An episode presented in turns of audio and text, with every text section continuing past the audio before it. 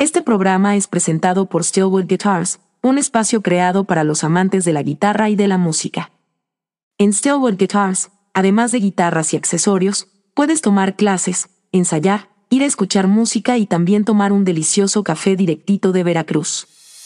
Fuimos reconocidos en 2016 como la tienda de música con el mejor diseño por la asociación musical más grande de Estados Unidos, ya que no somos solamente una tienda de guitarras, sino un espacio para irla a pasar chingón si te gusta la música. Puedes saber más de Stillwood Guitars en Instagram y su canal de YouTube, o visita stillwoodguitars.com. Esto es El Hype, un podcast de cultura pop, opinión y anécdotas gafapasta.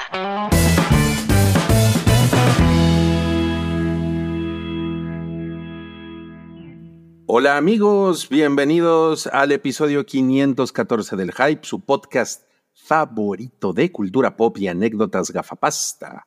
Este podcast es presentado por Steelwood Guitars, un espacio creado para los amantes de la guitarra y de la música ubicado en la CDMX. Esta es nuestra segunda edición solo en audio de 2024, donde discutiremos los estrenos de esta semana en cines y plataformas de streaming. Yo soy Rui, me encuentran en Instagram como arroba Ruiz y me acompaña Cabri. Hola Cabri. Hey, ¿cómo andamos? Bienvenidos a esta segunda edición. Y bueno, pues si quieren buscarme en redes, me pueden encontrar ya sea en Instagram, en X o en TikTok como arroba soy Cabri. Así es que ah, ahí andamos. No, pues bienvenido y vamos a comenzar. Chi,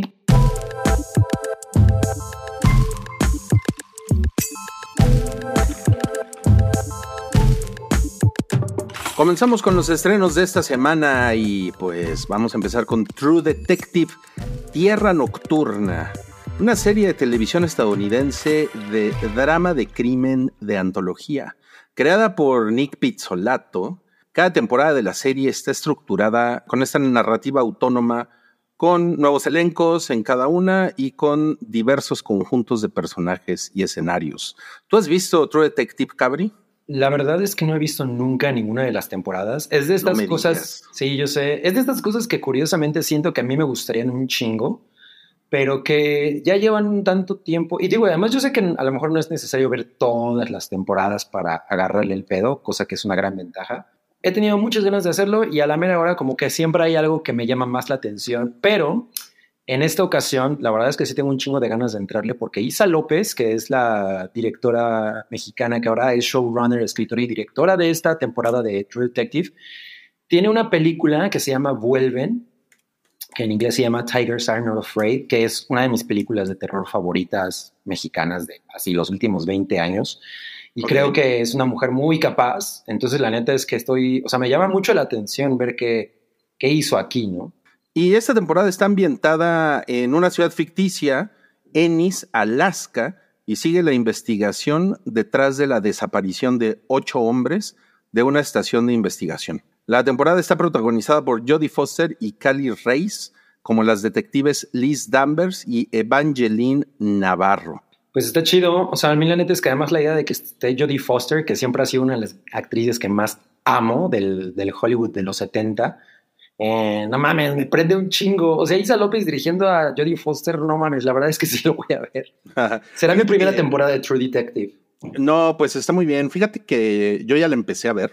Ya, ya vi, ya vi el primer episodio y pues lo que les puedo decir es que Jodie Foster está pues imparable como siempre, ¿no? porque pues es que es una actriz espectacular, ¿no? O sea, Sí, sí, es muy se, se devora todo, o sea, todo lo que sale Jodie Foster como que es, es imposible dejar de verla, ¿no? Y, Claro. Y, y, y, además, como decía por ahí eh, Yamiau, eh, es increíble vol- volver a verla como, como detective, ¿no? Después de, pues, Silence tantos años, Lambs. Ajá. exactamente, tantos años desde el silencio de los inocentes. Y como que sí se siente un poquito, no sé, como que tiene mucha- muchas vibras de eso, ¿no? Es esta, es esta mujer como eh, veterana que, pues como que está en control de la, de la situación, así es como te la presentan en la, en la serie. Vive en un pinche pueblo que está en el, puta, en el culo del mundo, ¿no? Ajá. Bueno, bueno, no porque el culo del mundo es este. El, O sea, es, es un poco como Fargo, ¿no? Como ese tipo de ambientación. Sí, sí, sí. Incluso, o sea, te dicen que está a 150 millas del Polo Norte. O sea, o sea, sí es una, sí es una mamada. Y, y es, y es en la. eh, eh, está. O sea, todo esto comienza el mero día en el que empieza. Pues esta larga noche que la, la gente que vive en Alaska tiene que padecer cada año, ¿no? Eh, porque ya ves que pues dura, el invierno dura, pues es una noche que dura meses. ¿no? Ajá. Y, y Sí, y es, es como 30 Days of Night, es como 30 Days of Night. pero sin vampiros. Pero sin vampiros, sí. Y ella, y ella sí, efectivamente, tiene un poco como esta vibra de, como de la detective de, de Fargo, pero también es como si su personaje del Silencio de los Inocentes lo hubieras visto 30 años después, ¿no? Ah, qué chingón. Sí, como que sabe un chingo de cosas, está súper experimentada, ya maduro. O sea, es una smartass, ¿no? Pero es que es una smartass porque ya es una señora que tiene sus años y que tiene toda la pinche experiencia del mundo. Que tiene sabiduría en cada arruga. Sí, sí, sí. Entonces, eso yo creo que hace de su personaje algo muy increíble. Y la otra señora, Cali Reis, es, eh, es, como, es como una machorra. Ah, ok. Es como Es- Butch. es como, es, es como Butch, pero, pero no es gay. Eso, eso hay que aclarar. Ajá. Ah, porque, ok. porque hay por ahí es como una- Tomboy, ¿no? O sea, Es como Tomboy, pero está bien mamada. O sea, está, está Ok. bien cabrona. Sí, porque tiene, tiene una escena sexual eh, en la que, pues sí, se ven calzoncitos y se ve encima de un señor. Eso es muy True Detective, las escenas sexuales. Ok, Este, ok. Sea, es como Game of Thrones que estaba lleno de escenas sexuales. Sí, pero sin decapitados, ¿no? claro.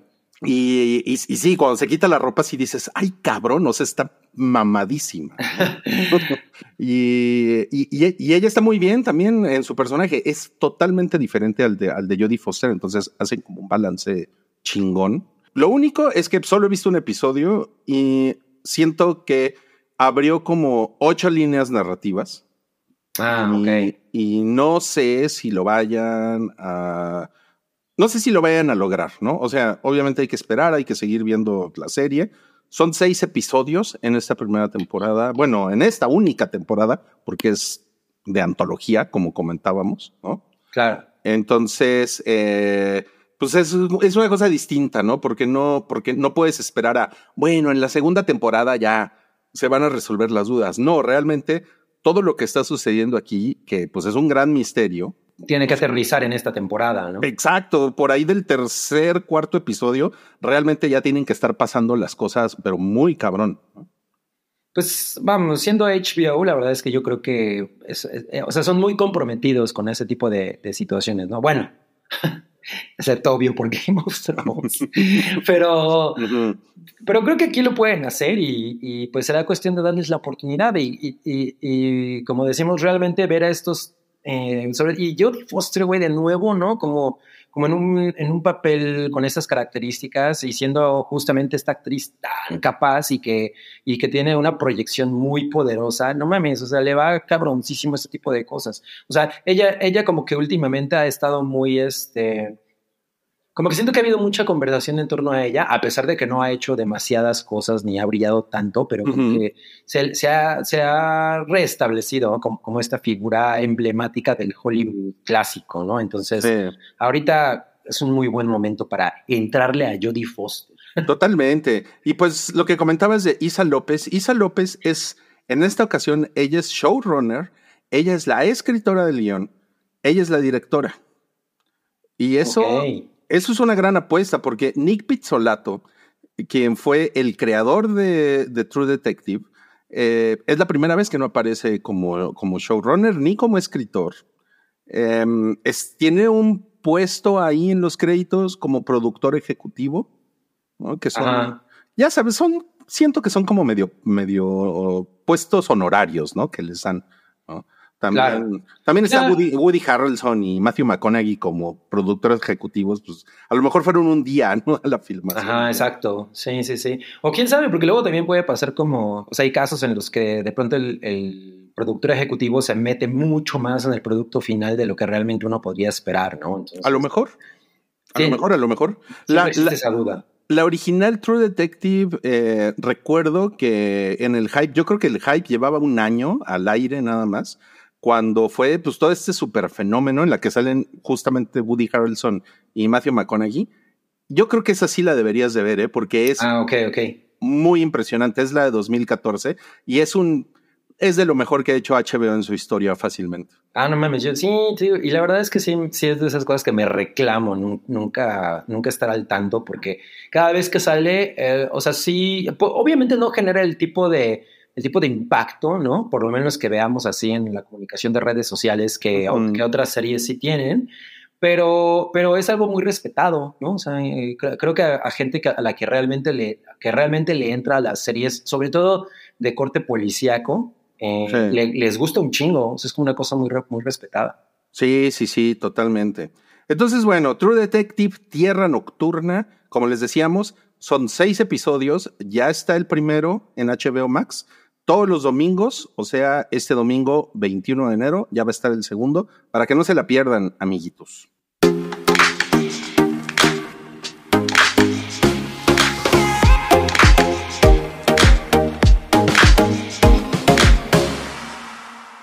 Vamos al siguiente estreno de esta semana.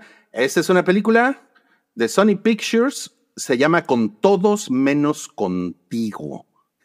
no confundir bueno. con, con todos menos conmigo. Con la canción de Timbiriche. Exacto. Eh, Sony nos vende este filme como una provocadora comedia en la que la bomba sexy de 2024, Sidney Sweeney y Glenn Powell, interpretan a la pareja perfecta. Pero después de una increíble primera cita, algo sucede que vuelve su candente relación en algo congelado. Un poco más adelante, sorpresivamente se encuentran en una boda en Australia.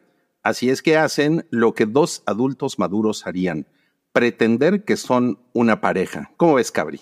Híjole, yo vi el avance de esto. Eh, a- a- Sydney Sweeney, eh, efectivamente, ahorita es como una personalidad que está muy sonada en, por todos lados. Eh, su personaje en Euforia la, la- como que la puso, ¿no? De, una manera muy cabrona en, en, pues, en el ojo de un chingo de gente. Un poco lo que le pasó a Jacob Elordi. Es que es, es muy guapa, ¿no? Es muy guapa y, y creo que sí tiene como, a, pesar de que no es, bueno, hasta el momento no ha, no ha demostrado ser una actrizota ni nada, creo que sí tiene muy buena presencia y entonces eso hace que, que es como una suma de elementos que hacen que sea bastante atractiva, pero esto se ve como comedia de Omar Chaparro. o sea, güey, no mames, el, el avance es horrible, ¿no? Así, Sí. así de, hay una escena que dije, no mames, esto está muy terrible. ¿Cómo pudieron, cómo pudo pasar esto de guion a, a- a pantalla? ¿Cuál, El- cuál el- escena? En la que le está agarrando la nalga, que es así como, Sí, sí, sí. ay, no, no, no. Dije, güey, esto no, no, no, no. Simplemente no, no- no me interesa. Me parece terrible que ella salga aquí. El vato me parece que es un vato absolutamente genérico. O sea, ese güey es como guapo de Televisa. Guapo de tele. Ajá, es, es, es, co- es como la, la estética del guapo de Televisa, que sí, güey, es, tiene los ojos claros, es como güero y ya, ¿no? No. Tiene buen abdomen. Ajá, no, no tiene ningún, es como, es como un, este, ¿cómo se llama? Deadpool, este, Ryan Reynolds. Ryan Reynolds, pero así rebajado, güey, ¿no? Con, con leche de coco, güey. No, la verdad es que cero, cero, cero, cero. Sí, caray. esta Y además, ajá. y, además, o sea, el, el género de la comedia romántica está muy a la baja.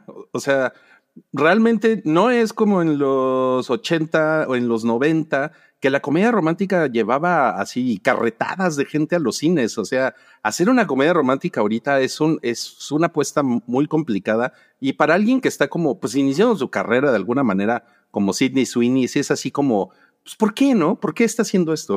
Ajá, es una, es una cosa que. Y, y sobre todo con esas características, porque ni siquiera, ni siquiera se siente como el tipo de comedia que, por ejemplo, es como, como Bridesmaids o ese tipo de cosas, ¿no? Que sí, no. son, que, que son, pues, eh, si no totalmente originales, y tienen este humor como, como subidito de tono, raunchy, que, Ujú. que las hace muy atractivas, ¿no? Pero esto sí, sí, sí es así como, güey, es como las comedias que hacía, ¿cómo se llama? El, eh, el güey de Friends. em, El- Ay. Eran tres. David Schwimmer, güey. No, pero es que había uno Ah, que David, David Schwimmer. David Schwimmer hacía este tipo de comedias. Entonces era así como, güey, no brilla, no nada. Y eh, pero efectivamente, que Sidney Sweeney esté en cine haciendo este tipo de cosas como, no, amiga, muévete por otro lado. Así, o- agárrate a la gente de Mia Goth, ¿no? Y, no, y, no, y, nos y además como que se nota que están vendiendo mucho su trasero, ¿no? Para Mucho, mucho, Eh, mucho. Sí. Pues sí, pues digo, no los culpo. O sea, imagínate que, que el comunicado diga la bomba sexy de 2004. No. Bueno, no, es, eso no lo dice el comunicado, eso, Pues sí, eso lo dice el hype. Ah, eso. eso. Pero pues más bien fue como la bomba sexy de 2023, ¿no? Ahorita Llevamos dos semanas del año. Pues sí, pero ya está empezando el año. Bueno, con todos menos contigo, así se llama esa película, solo en cines, se estrena mañana, 18 de enero. Y si eso te parece muy poco interesante, cabrón, Híjole. a ver qué opinas del siguiente estreno de esta semana, Ajá. que es la temporada 1 de Zorro. Zoro. Zorro. Miren, y ahí les va, esta es la sinopsis. Diego de la Vega es elegido para ser el nuevo zorro, pero él solo tiene una preocupación, desenmascarar a los asesinos de su padre y llevarlos ante la justicia, por lo que en un primer momento rechaza la propuesta. Ya, ya me estoy quedando dormido con esta sinopsis. Sí, claro. Esto es, eh, pues es la vieja historia del, de- del zorro, de este eh, justiciero como del virreinato en California, eh, pero ahora en una, en una versión en serie de televisión que está haciendo Amazon Prime Video. Y que salen eh, Emiliano Zurita, Cecilia Suárez y Ana Layevska. ¿Qué Entonces, tal? eh? ya podemos imaginarnos la calidad de producto. Yo, yo tengo varias, o sea, vari- varias cosas que decir al respecto. A mí me parece que, o sea, Zorro nunca ha sido una cosa que a mí me interese. Nunca, ¿no? O sea, para mí siempre fue una cosa vieja. Luego, Sí. Salió la película, serie de películas estas de Antonio Banderas y Anthony Hopkins y Catherine Zeta Jones. Y la verdad es que levantaron un chingo al personaje. Mucho. O sea, porque la, la primera, yo recuerdo que sí está, es una película muy cagada. ¿no? Y bueno, tiene estas personas que están bien cagadas. Entonces, eh, está bien. Pero esto se ve, se ve como, co- ay, como, como, como que se está esforzando demasiado. Y siento que ya es un personaje que en esta época, ¿qué? No significa nada. O sea, como que no sé si es muy barato comprar los derechos del zorro o cuál es la, el interés, pero ya debería, deberíamos haber superado este pedo, ¿no? Eh, sí, además podrían hacerlo de una, de una forma más interesante. O por ejemplo, un zorro cholo estaría cagado, ¿no? Eh, Entonces, pero sería chorro. no mames, eso sí lo vería. Sí, O yo, sea, también, yo también lo vería. O sea, si fuera una cosa contemporánea, ¿no? Pero están haciendo lo mismo de siempre, que es el pinche zorro, eh, pero en 1800 y pelos, ¿no? Y, y como, ya sabes, así como, como con, Ah, ese, sí. con ese sabor Tex-Mex como de chicken fajitas, ¿no? Sí, entiendo a qué te refieres y, y creo que sí, yo, yo por ejemplo, podría pensar que este, esta misma historia, que digo, es un formato de historia muy, muy clásico, ¿no? Del, es como Robin Hood, ¿no? Pero, pero sí se podría como readaptar y a lo mejor incluso hacer algo mucho más interesante, eh, ya- algo como urbano, por ejemplo, ¿no? Como Ajá. vamos a traer el zorro a este contexto, o si ya lo vamos a hacer rural, pues que, que- que tenga como un look and feel muy, muy diferente, a lo mejor hasta tipo Mad Max, yo qué sé, o sea, Eh, zorro, un zorro cyberpunk. Ajá, exacto, para que por lo menos no sea la misma mamada de siempre, que además a mí no me parece nada atractiva, pero no sé, yo creo que a lo mejor tiene un público cautivo ahí que... A lo mejor, a lo mejor, aunque Ah. no sé, como que siento que los de Amazon Prime Video como que llegaron a la reunión global de contenidos y dijeron, bueno, a ver, Latinoamérica, ¿qué va a presentar? Y alguien dijo, no, pues hay que hacer el zorro, ¿no? Porque a la gente Claro. en Latinoamérica le encanta el zorro. Le encanta el zorro y Speedy González. Híjole, se ve terrible, ¿eh? Se, ve, Sí, terrible. terrible. Además hay otra cosa, yo siempre he relacionado al zorro como, como con algo español, o sea... Pues sí, Para, para mí no es como mexicano, ¿no? Es No, como no, no. español. no, no, no, por eso te digo que tiene tufo a chicken fajitas. Ah, como- sí, sí, sí, es- totalmente. no es una cosa especialmente mexicana, ¿no? No, y, y como que siento que lo quiere, siempre lo han querido vender por ese lado y es muy frustrante porque no tienen nada de mexicano. Claro, pues por eso la, la que comentabas ahorita, eh, en la que sale Antonio Banderas, pues era The Mask of Zorro. Ajá, exacto. Sí, exacto. Híjole. Exacto. Horrible. Bueno, pues se estrena en Amazon Prime Video este viernes. a ver quién se atreve a ver esto. A ver si alguien se atreve, déjenos un comentario, por favor. Nos gustaría saber. Así, Codename Sankab.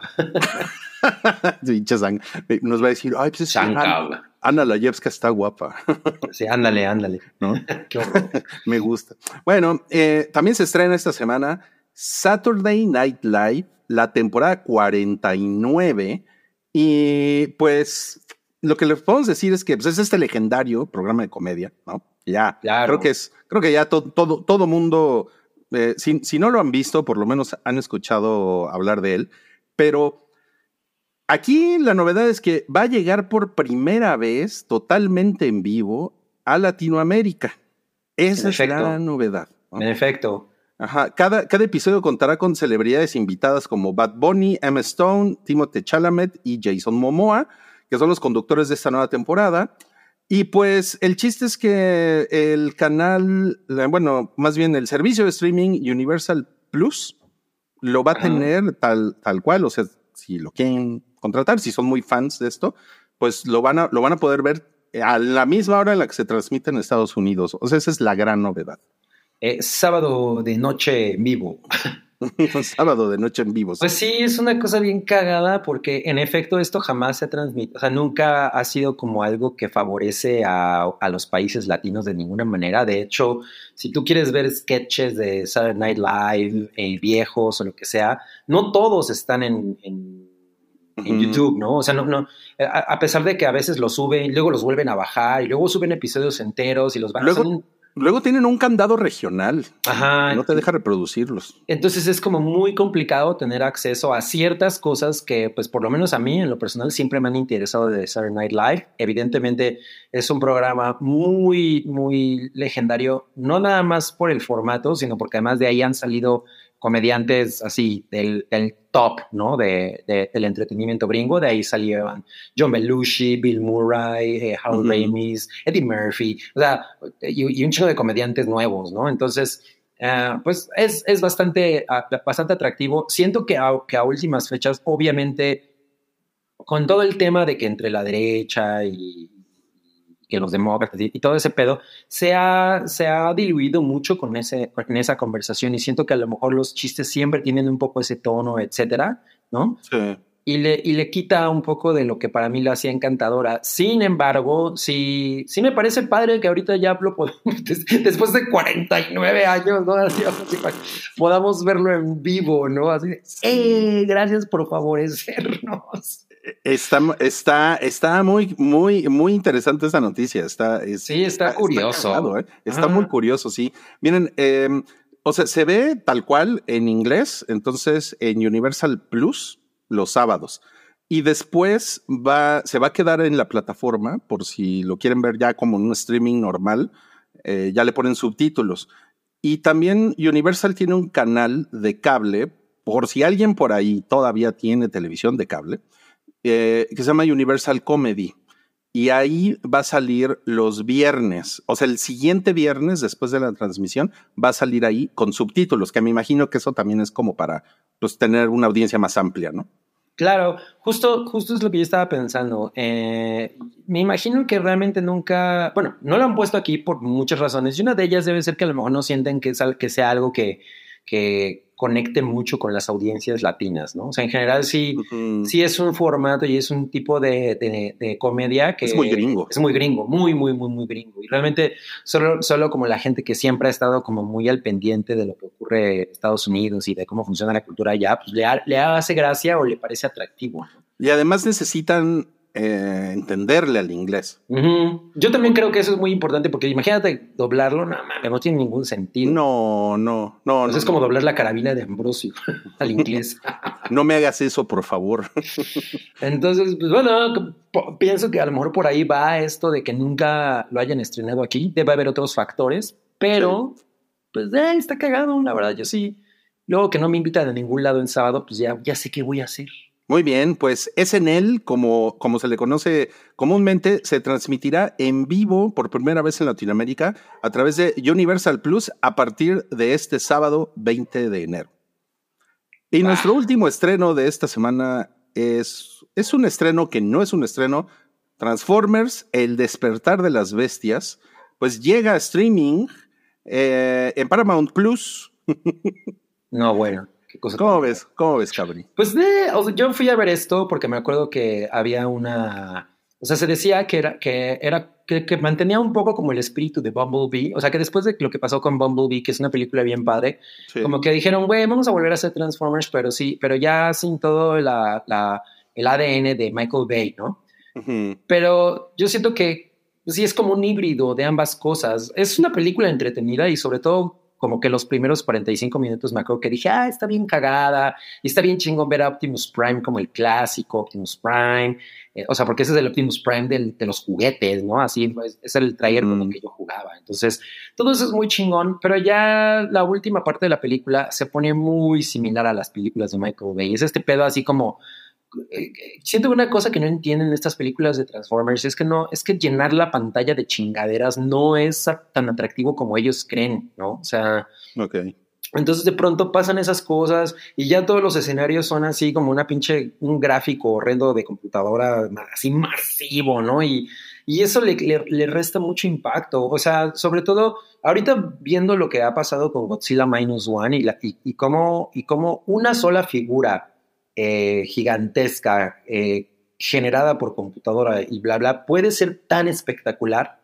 Ves esto y dices, güey, o sea, qué necesidad de llenar la pantalla de monigotes, güey, ¿no? Y que, y que todo corra hecho a la verga y que, o sea, es lo mismo, ¿no? no la, verdad a mí no me parece una película tan, tan pues, memorable, pero sí creo que por lo menos está más divertida que las últimas tres de Michael Bay.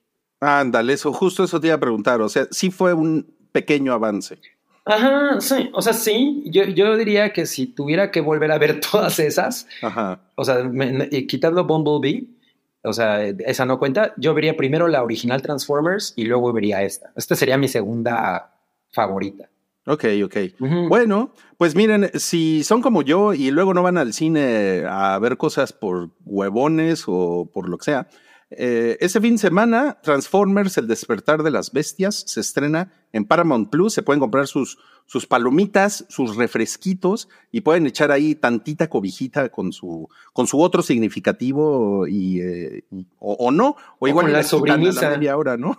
o con la sobriniza, ¿no? o con la, sobriniza también, exacto. exacto, es la, es la, la, cita perfecta para, hey, sobrinos, ya, ya, ya salió la de Transformers, ¿no? La de, la de los robots que son como animales. Venga, vénganse a verla con el tío. Ajá, exacto.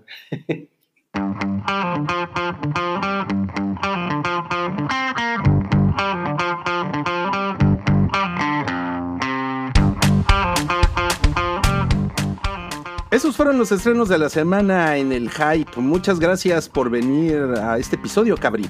No, pues muchas gracias y esperemos que eh, ahí nos comenten cuál qué les pareció cualquiera de estas cosas que les hemos sugerido. Muchas gracias por conectarse con nosotros en este podcast presentado por Steelwood Guitars. Este podcast solo está en audio, disponible por Spotify y Apple Podcast. Como cada jueves tenemos stream en vivo de este episodio 514. Estaremos su servidor y amigo Ruiz, además de Cabri, Sammy Guami y el Santi Bebé. Así es que nos vemos en YouTube, 7 y cuarto de la noche. Fuck yeah. Adiós. Adiós.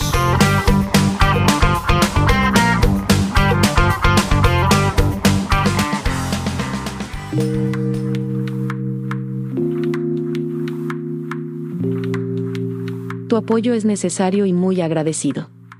Suscríbete a cualquiera de nuestras membresías en Patreon, YouTube o Apple Podcast. O visita paiki.net para más información.